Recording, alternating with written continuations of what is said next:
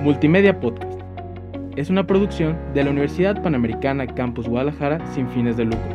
Los comentarios expresados en este programa son responsabilidad de sus conductores. Multimedia Podcast. Estás escuchando Multimedia Podcast. Encuéntranos en Facebook como Multimedia GDL.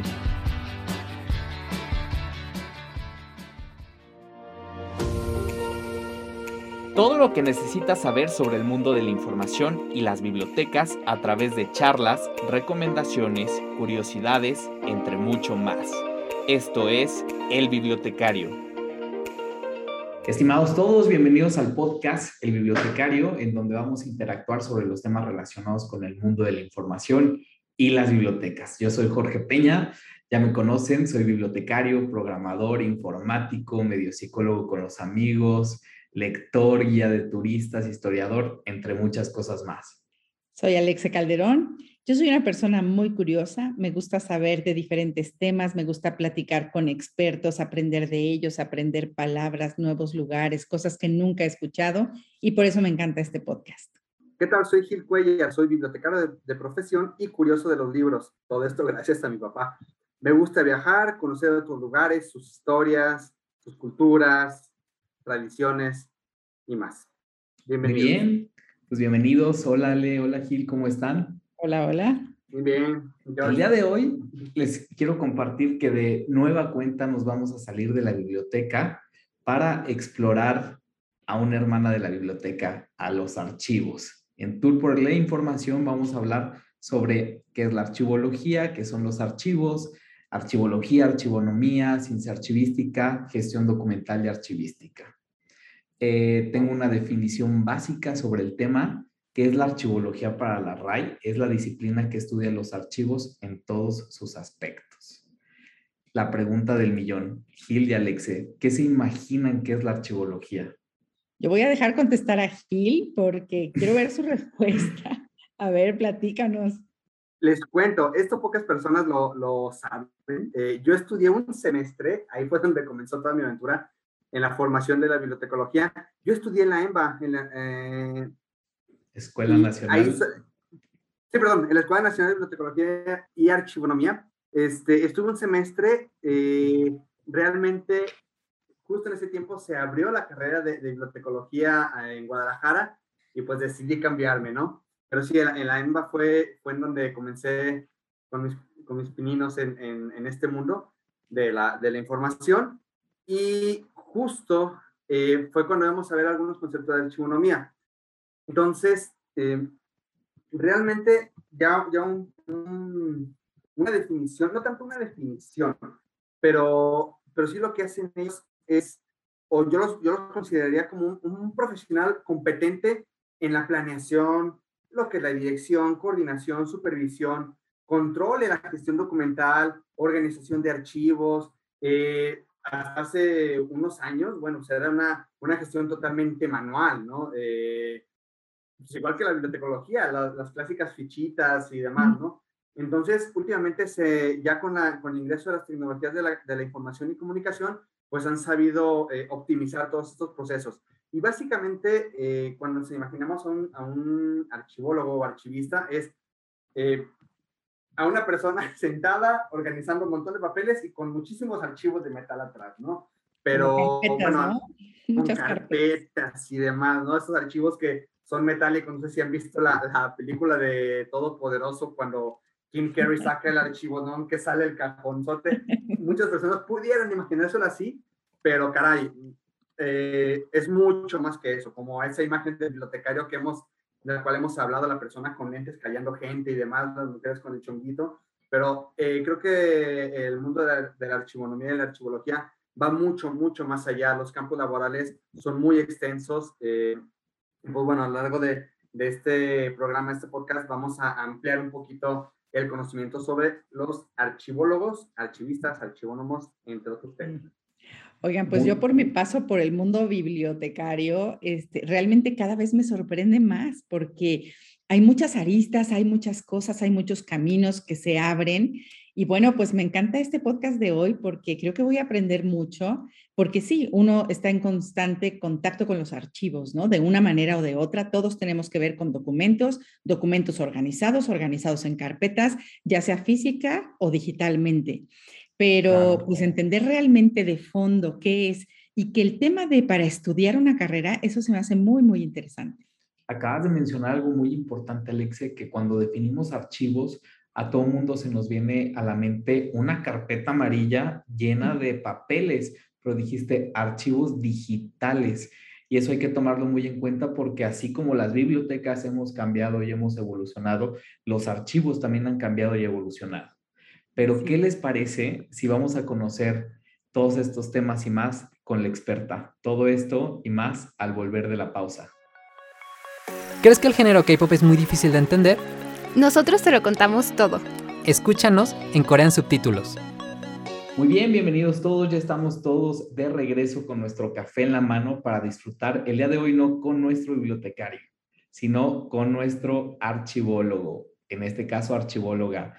La presento, ella es una mujer súper proactiva, es una mujer enfocada en, el uso de las tecnologías, es una persona eh, eh, muy buena vibra, es buena amiga, es profesora de la Universidad Autónoma de San Luis Potosí y también es coordinadora del archivo de la Secretaría de Finanzas de la UASLP.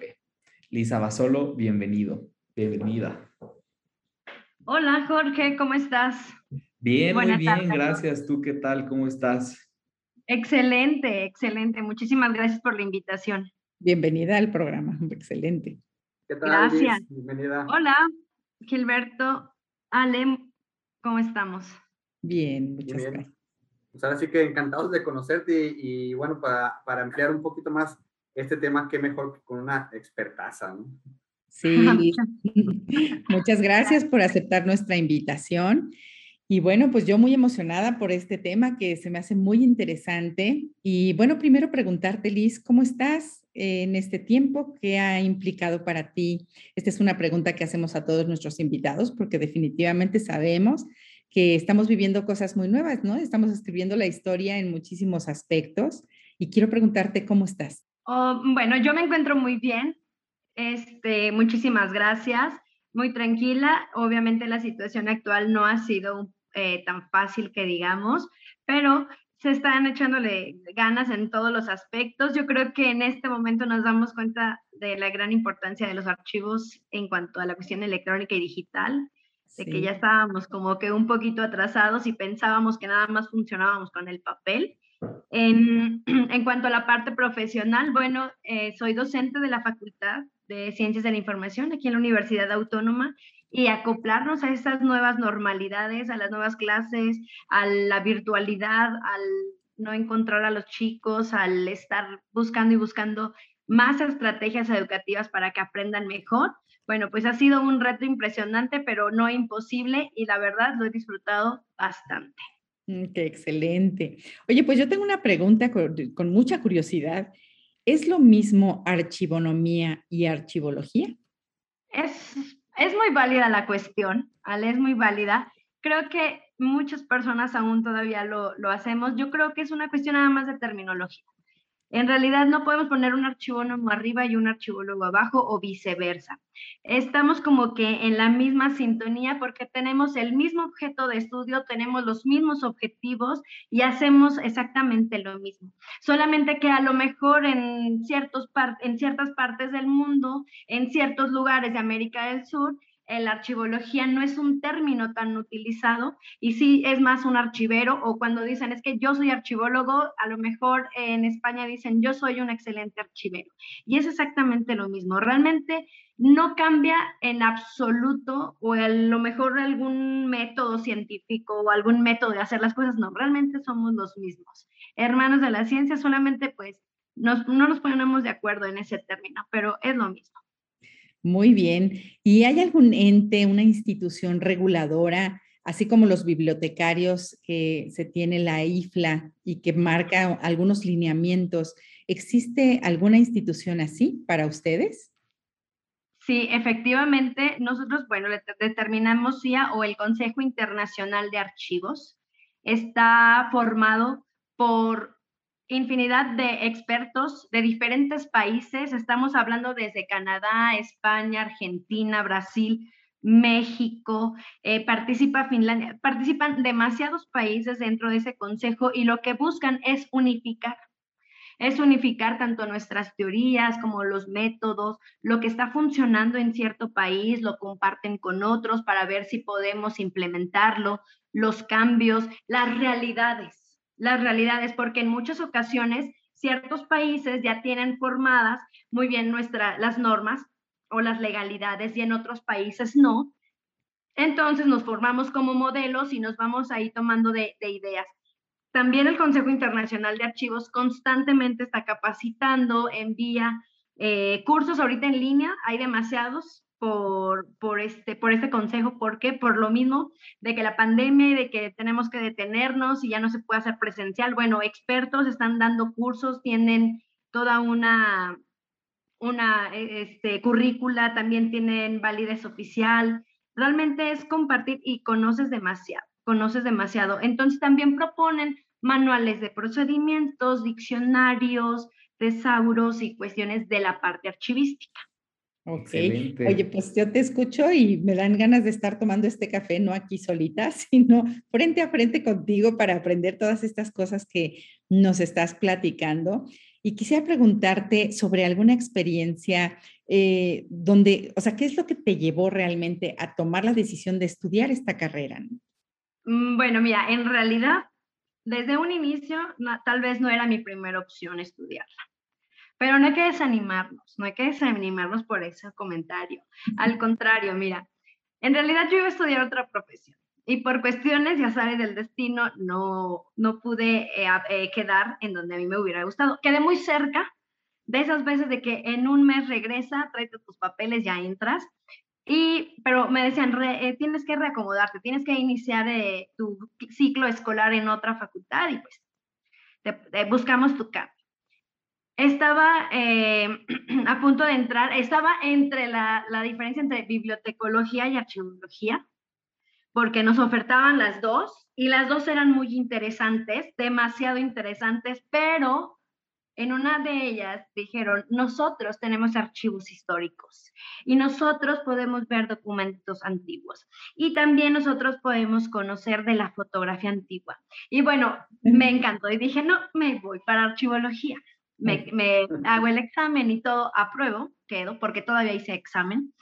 Y a la semana me empezó a encantar, me empezó a encantar. Yo creo que los docentes hacen muchísimo trabajo en cuanto a persuadir para quedarnos, pero encontré, bueno, tuve la oportunidad de una maestra que nos daba una materia histórica y era como una enciclopedia con pies caminando por ahí entre los pasillos. Le preguntábamos cualquier cosa y lo sabía, cualquier personaje, cualquier época, cualquier fecha, una historiadora impresionante y ella nos invitaba mucho a decir, investiguen de los archivos históricos, tienen muchísimo que compartirnos, son entes olvidados, eh, la cuestión de la fotografía antigua tiene lo suyo y toda esa parte me empezó a enamorar tanto, tanto, tanto, que al mes tuve la oportunidad de cambiarme y dije, no, me voy a quedar aquí.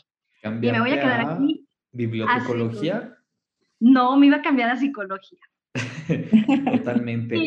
Liz, ya nos contaste un poco cómo es que llegas a la archivología, pero me gustaría saber qué es la archivología, o sea, qué es para ti. Hay gente que no, no conoce eh, esto. Me pregunto que al igual que en la bibliotecología, a ti también llegan y te preguntan, ¿archi qué? ¿Se estudia para acomodar papeles, hojas? ¿Qué es la archivología para quien no lo sabe? De hecho, sí, es una pregunta muy común así de, eh, ¿estudiaste qué? ¿Archiqué? ¿De verdad estudias para cargar cajas? Déjenme decirle que hasta para cargar cajas hay una técnica para que no te lastimes la cadera. Para acomodar las carpetas hay una técnica. Para hacer las carpetas donde van los archivos hay una técnica. Es más, armado de cajas es una técnica. Mira, ¿qué es la archivología? Es el estudio, el estudio de la cuestión o de los documentos que pertenecen a, los archivos. Pero obviamente lo que platicaban hace ratito, no nada más son las carpetas, no nada más es cómo se ve bonito. Deja tú que se vea bonito, se tiene que ser funcional, si no de nada sirve tu organización. Ya estamos de acuerdo. Puedes tener muy bonito tu archivo, pero si no encuentras las cosas, olvídate, no funciona. Fracasamos como archivólogos o como archivónomos o archiveros. ¿De acuerdo? Entonces, ¿qué es? Primero hay que saber la administración de la misma institución, hay que entender la administración de la institución, hay que entender quién recibe, quién emite, quién envía, quién, quién distribuye, quién gestiona, quién firma, quién, toda esa cuestión. Y sobre ello, determinar cuál es la información o los documentos que en algún momento van a pertenecer a formar o van a ayudar a formar la historia de la institución. O sea, estamos trabajando en un presente, estamos trabajando hacia un futuro, buscando la memoria colectiva de la institución. No nada más queda en la cuestión administrativa y encontrar el documento cuando lo necesito y firmarlo, sino también es promover la cultura de la institución, es saber que en algún momento esta institución puede ser un fondo cerrado, que puede desaparecer la institución y que la misma gestión administrativa y la organización archivística te diga cómo funcionaba. Eso es, es parte de. Hay muchísimo más, pero yo lo podría resumir así. Eh, oye, Liz, una, una pregunta, esto es una curiosidad personal. ¿Conoces o has, bueno, has ido al, Archivo Nacional de la, Archivo General de la Nación, perdón? ¿Lo conoces? Para la próxima vez que vayas me llevas. O sea, yo es, es uno de mis delirios conocer el Archivo General, no sé si, si quienes, que no sepan, bueno, ahorita está ubicado en lo que era el antiguo Palacio Negro de Lecumberri, la, la, antigua cárcel de Lecumberri, este, en esa cárcel tan famosa, tan, este, pues tan histórica, tan... De Pepe el Toro es inocente. Sí, sí, sí, o sea, muchas personalidades estuvieron ahí. Eh, en la parte posterior fue asesinado eh, Francisco y Madero, Francisco Andrés y Madero. Entonces, tan solo lo que representa el edificio lo que representa la, la, información ahí contenida, que no recuerdo cuántos kilómetros son lineales, que agarraban todos los documentos ahí contenidos. No sé si tú tengas el dato, Liz, cuántos kilómetros son que llegan de Ciudad de México a... No recuerdo bien el dato. Eh, yo creo que por eso no, no me fui a la, a la, archivonomía, porque tengo una memoria espantosa para todo. Me gusta la historia, pero no soy capaz de tener mucha información. Pero sí, o sea, es impresionante el Archivo General de la Nación. Este, para quienes tengan oportunidad de conocerlo, yo espero tenerla algún día, puedan ir. Este incluso el acta, bueno, yo que lo he visitado, es al, el documento que más me sorprendió, es el acta de independencia. La tienen ahí expuesta y como dices, o sea, muchos personajes este, históricos han estado ahí. Y es importante que menciones ahorita la GN porque es la institución reguladora de los archivos en México, ¿verdad, Liz? Efectivamente, es nuestro órgano rector. Es nuestro órgano rector, es quien nos dice, nos comenta, quien nos emite los primeros lineamientos aquí en México para poder hacer una buena organización eh, archivística. Efectivamente, está padrísimo. Yo lo conocí de estudiante en séptimo semestre. Me enamoré más de la carrera, claro me es. Imagino, el palacio está precioso, el lugar. Y es más, ¿no? Está la, en el momento en el que vas teniendo tu guía y, y, te van platicando, dicen, ¿cómo este lugar donde estaba tan frío, tan solo, tan abandonado, ahora es donde resguardamos todo el corazón de la historia y de la memoria eh, cultural que tenemos como México, ¿no?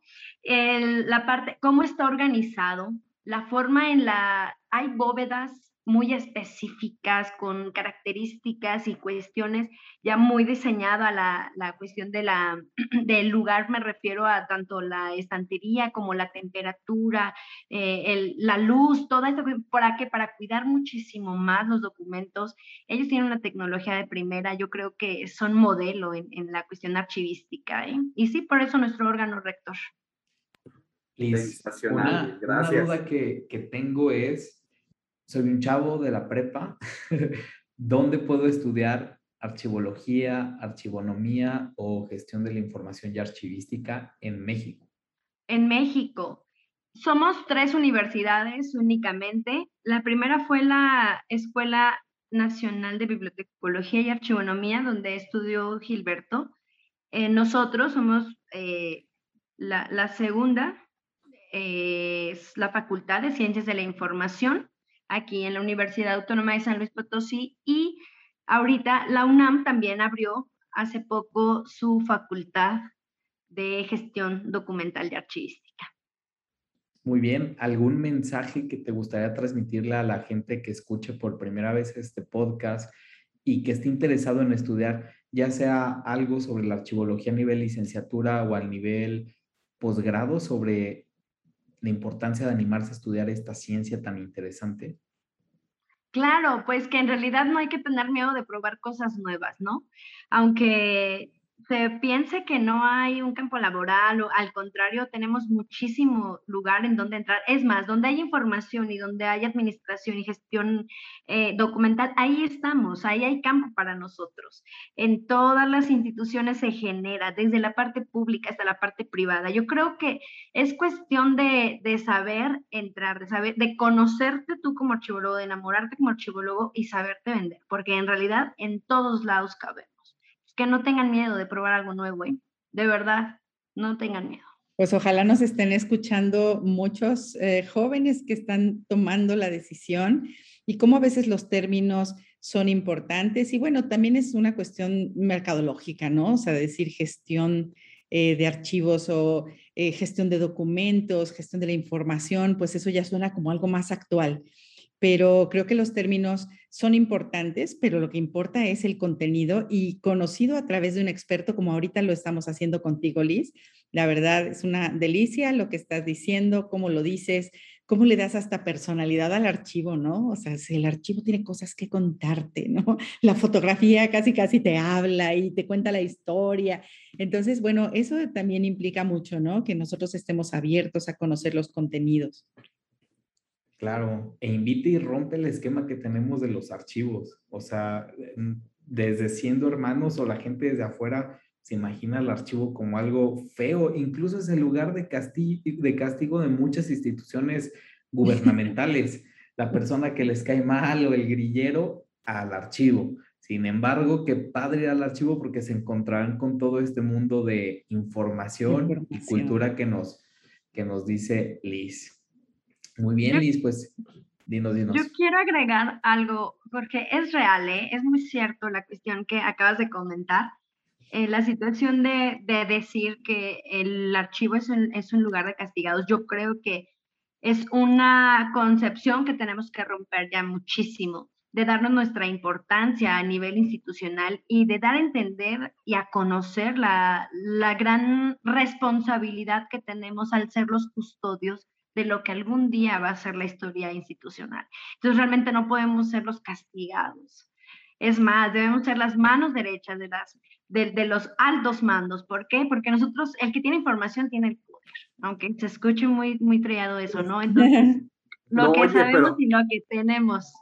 Contextualizado, como lo acabas de poner, Liz, caray, aumenta muchísimo el, valor del, del, del archivólogo, archivista, dentro de una institución. Eso que acabas de decir, yo, la, yo lo tomo como con mucho poder, mucho poder.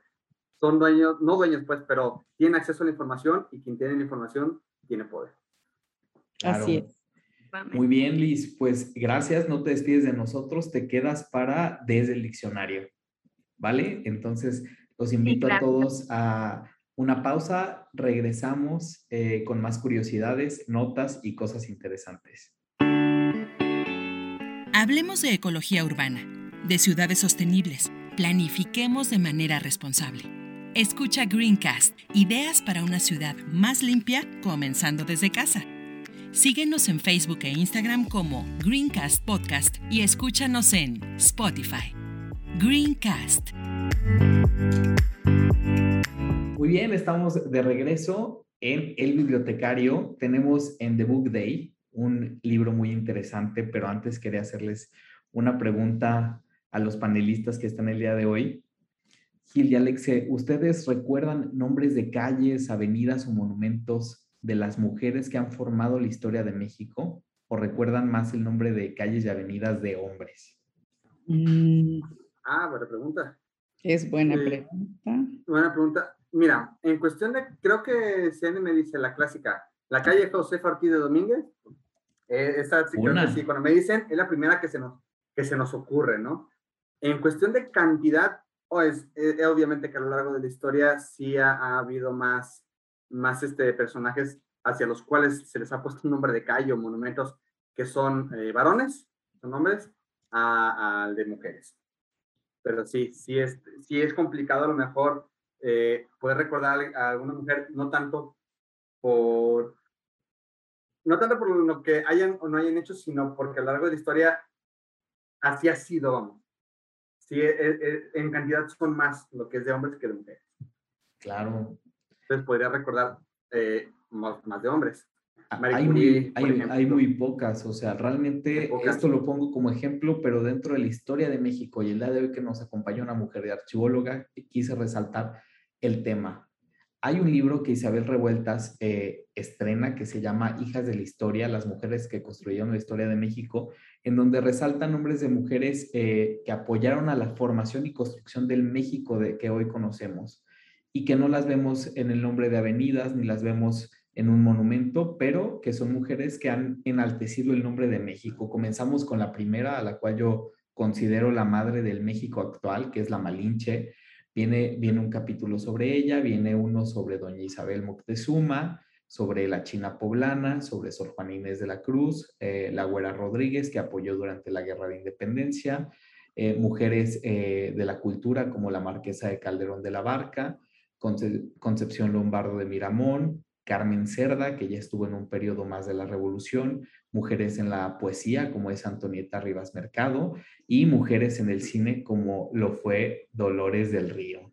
Este es un libro eh, titulado Hijas de la Historia, las mujeres que construyeron eh, la historia a México.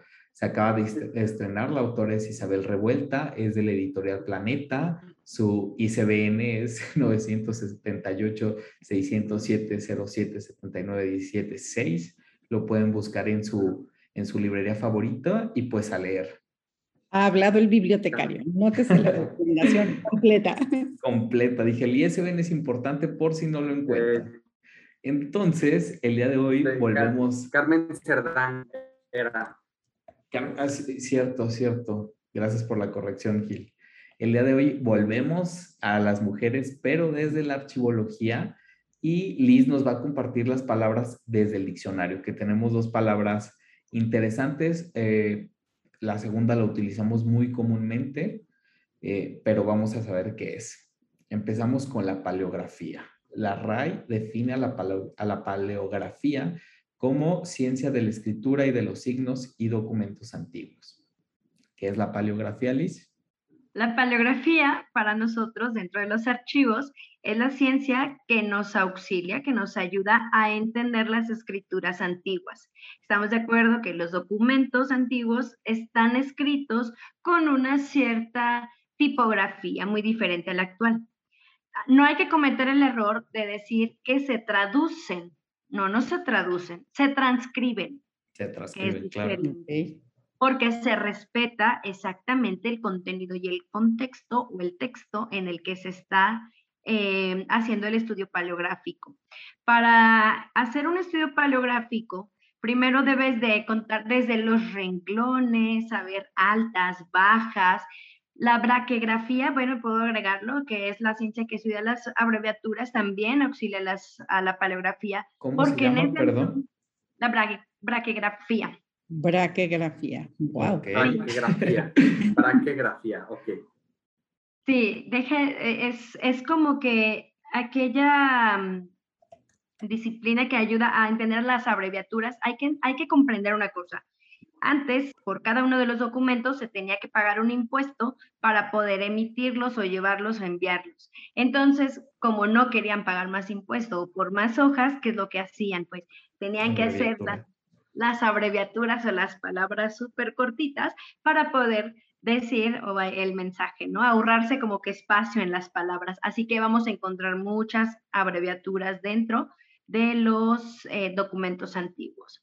Y hay, ajá, y es, es, muy interesante que hay, hay muchísimo tipo de, de, de letras, de tipo de, de, escrituras. Es más, hay unas, digamos, la cortesana, que se escribía únicamente dentro de las cortes, eh, si había una reina que se llamaba Carolina, entonces los documentos únicamente se escribían con letra Carolina y así iban cambiando, ¿no? Los nombres. Así que hay demasiados tipos de, de escrituras que la paleografía nos ayuda a saber a nuestra eh, escritura actual qué es lo que dice. Sí, viene, fíjate, braquigrafía viene del griego brakis, que significa corto, y grafe, que significa escritura.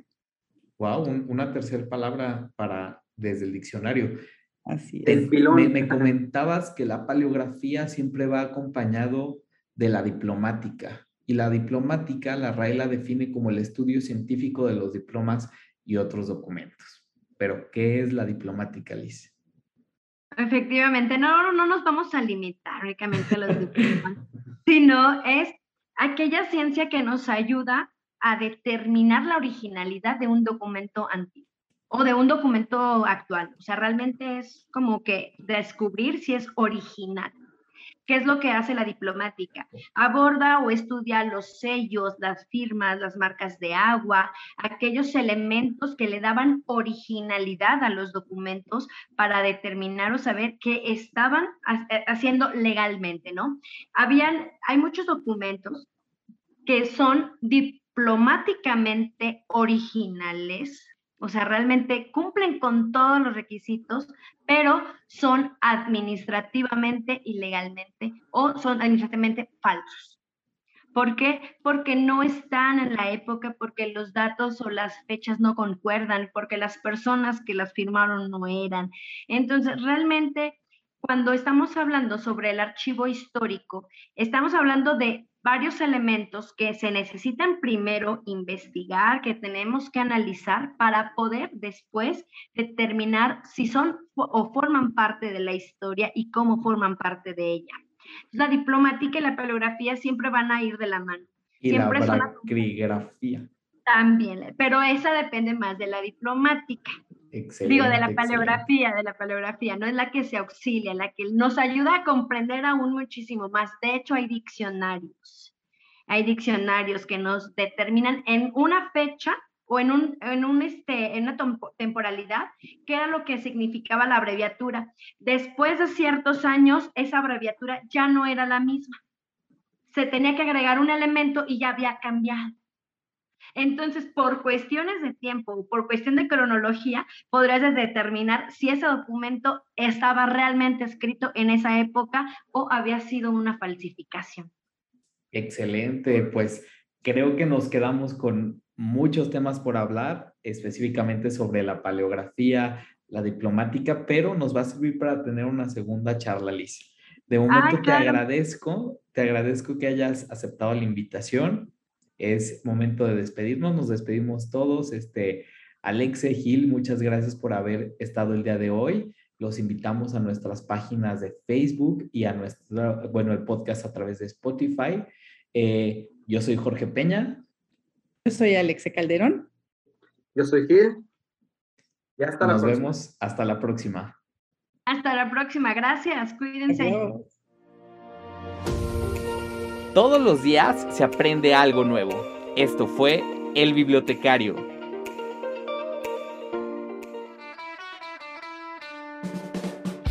Estás escuchando Multimedia Podcast. Encuéntranos en Facebook como Multimedia GDL.